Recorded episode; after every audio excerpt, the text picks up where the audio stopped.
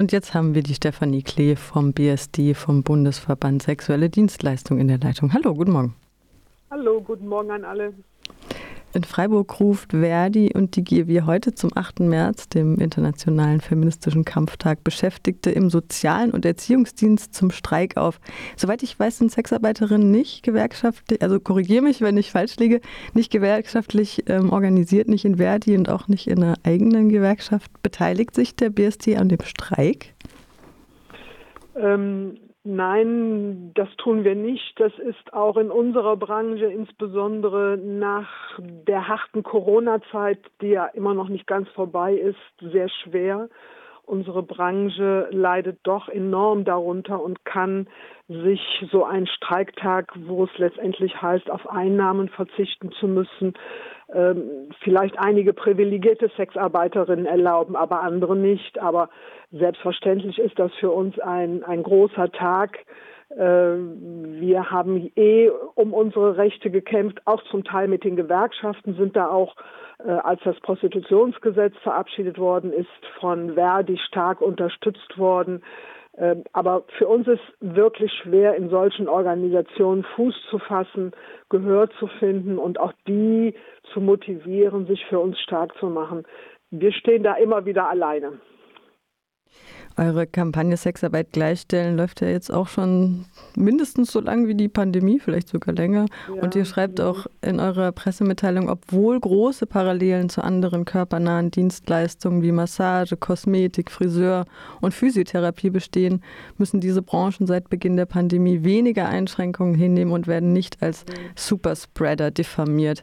Hier in Freiburg habe ich den Eindruck, dass ähm, die Bordelle tatsächlich seit längerem auch durch ähm, gängig geöffnet sind. In anderen Bundesländern sieht es anders aus. Kannst du vielleicht noch mal im Rückblick ähm, erzählen, wie, da, wie diese Pandemiejahre jetzt auch waren? Hm. Ähm, da hat sich einmal gerecht unser föderales System, das in jedem Bundesland und zum Teil auch in jeder Kommune zum Thema Sexarbeit anders entschieden wurde. Zum Beispiel in Hessen waren die Bordelle äh, äh, unverhältnismäßig lange geschlossen, während in Berlin äh, relativ früh wieder geöffnet worden war. Also nach der ersten Welle, nach der zweiten Welle. Wir waren ja zweimal geschlossen. Einige waren auch wieder in Hessen dreimal geschlossen. Und den Bordellschließungen ging ja zum Teil auch ein Prostitutionsverbot einher. Das heißt, wir waren im Grunde genommen die einzige Branche, die überhaupt nicht arbeiten durfte, also wo es auch mit hohen Bußgeldern begleitet wurde, äh, wenn eine Sexarbeiterin erwischt wurde, dass sie dann doch gearbeitet hat, obwohl wir nicht im sozialen System eingebunden waren. Und Corona hat ja, das ist die Parallele zu vielen anderen Bereichen, deutlich die Schwachstellen der Sexarbeit aufgezeigt wie wenig eingebunden wir sind im sozialen Sicherungssystem. Also keine Grundsicherung bekamen viele, keine Corona-Hilfe bekamen viele. Äh, viele haben ihre Wohnung verloren, weil sie die Bordelle verlassen mussten. Das war schon eine sehr, sehr harte Zeit, die noch lange nicht vorbei ist. Und es hat auch ebenfalls gezeigt, wie wenig die Entscheidungsträger, also bei Kommunen, bei Politik äh, und auch äh, bei den unterschiedlichen ähm, NGOs Bescheid wissen über Prostitution. Und da haben wir wirklich Pionierarbeit leisten müssen und aufklären müssen, wo die Parallele zu den anderen körpernahen Dienstleistungen, also zum Beispiel Kosmetik, Friseur, Tattoo und, und, und ist. Und äh, was wirklich un abdingbar ist und was insbesondere heute am Internationalen Frauentag sehr wichtig ist, deutlich zu machen, welche Bedeutung Sexarbeit hat. Da würde ich weit über das hinausgehen, also nicht, dass nur, dass wir defa nicht diffamiert werden wollen, also dass wir bezeichnet wurden als Superspreader, was völlig falsch war. Das war eine Lüge, das war wirklich ein Abkanzeln, sondern um, um mal deutlich zu machen, Sexarbeit ist enorm wichtig für unsere Gesellschaft. Sie ist systemrelevant, weil doch sehr viele Kunden und Kundinnen ohne uns keine Intimität, keine Nähe und keine Sexualität erleben. Und letztendlich wissen wir alle, wie wichtig das ist. Und da hoffen wir natürlich immer wieder mit unseren Kampagnen, auch mit der Kampagne Sexarbeit gleichstellen, deutlich zu machen, wo die Parallelen sind, aber auch wo unsere Forderungen sind und wo wir Gesellschaft auffordern, mehr hinzugucken und mit uns zu sprechen. Und von den Seiten der Medien kommen ja zum Teil auch oder zum Großteil, vielleicht ändert sich das ein bisschen auch immer wieder, diese stereotype Darstellung der Sexarbeit. Große Kritik ging ja zum Beispiel an den Film Love Mobile, der als 2020 als Dokumentation verkauft wurde, aber eigentlich ähm, ein Spielfilm war und auch die Schauspielerin überhaupt nicht wusste, dass der Film als ähm, Doku verkauft werden würde, wo es um eben Sexarbeit in so Wohnmobilen am Straßenrand geht. Da wurde auch tatsächlich noch ein, ein also sehr makaber, ein Mord erfunden von der Regisseurin. Und ähm, Donja Carmen, die Sexarbeiterin-Organisation, hat den Film zum Beispiel als Lügen Doku bezeichnet. Was macht denn sowas in, in der Öffentlichkeit, so ein Bild, wenn das vermittelt wird? Ja, das macht wieder mal deutlich, genauso wie die Tatort und sonstige Filmgeschichten deutlich machen, äh, unsere Gesellschaft liebt Sex and Crime. Sie liebt äh, Klischees und sie liebt das Triefende und das Böse und kann sich gar nicht vorstellen, äh, dass es in der Prostitution überwiegend um, um andere Momente geht. Äh, klar, es ist in erster Linie ein Job, um Geld zu verdienen, aber natürlich agieren da Menschen miteinander, Sexarbeiterinnen mit Sexarbeiterinnen, Sexarbeiterinnen mit Kunden und es gibt ganz viele witzige Momente, aber auch erhellende Momente und ganz viele Situationen, die uns stark machen und die uns voranbringen. Und der Film ja, die, die Regisseurin äh, hat uns einen großen Schaden zugefügt, indem sie die Protagonistinnen hinters Licht geführt haben. Also dafür gehört sie wirklich abgestraft und dafür müsste sie eigentlich auch ähm, entsprechende Wiedergutmachung leisten.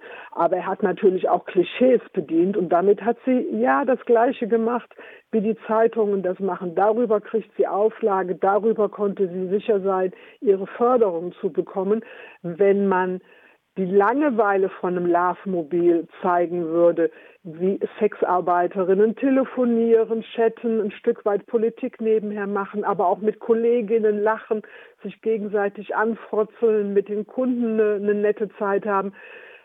Das will keiner sehen, weil es zu langweilig ist oder weil das in jedem anderen Beruf auch zu sehen ist. Und dann wird, wird sowas, ja, Sexarbeit kommt fast nur in die Medien, wenn es von der negativen Seite und wenn es diese Schauergeschichten zeigt. Es, das ist wirklich ein Drama.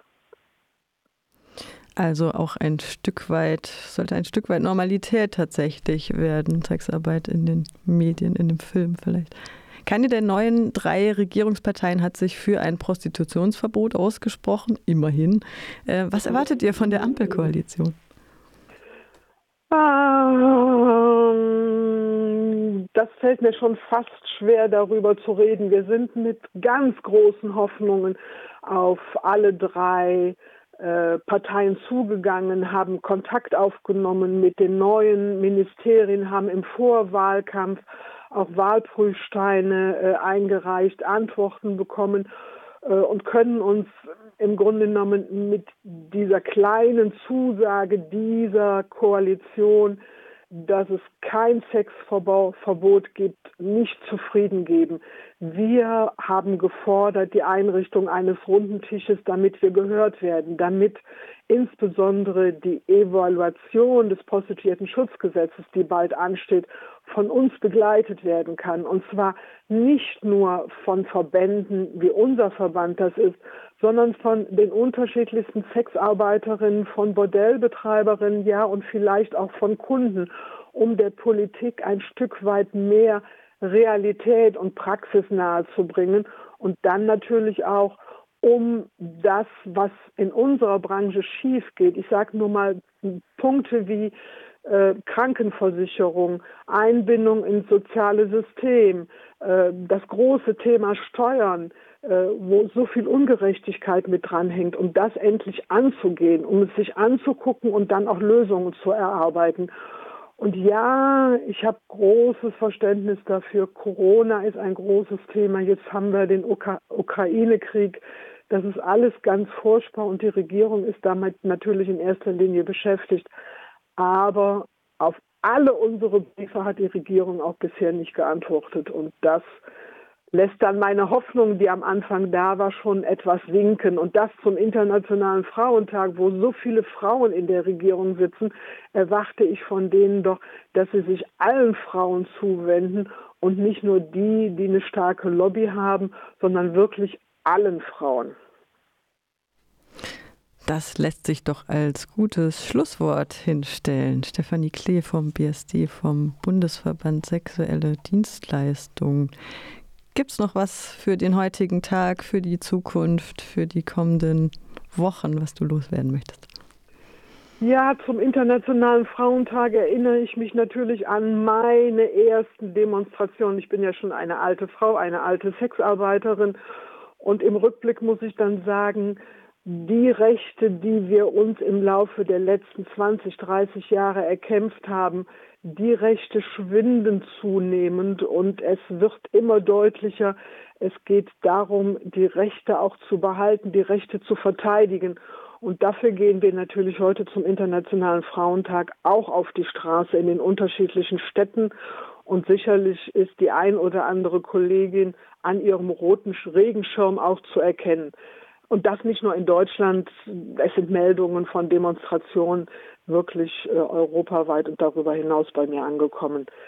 Für alle Sexarbeiterinnen, für alle Frauen wünsche ich das Beste.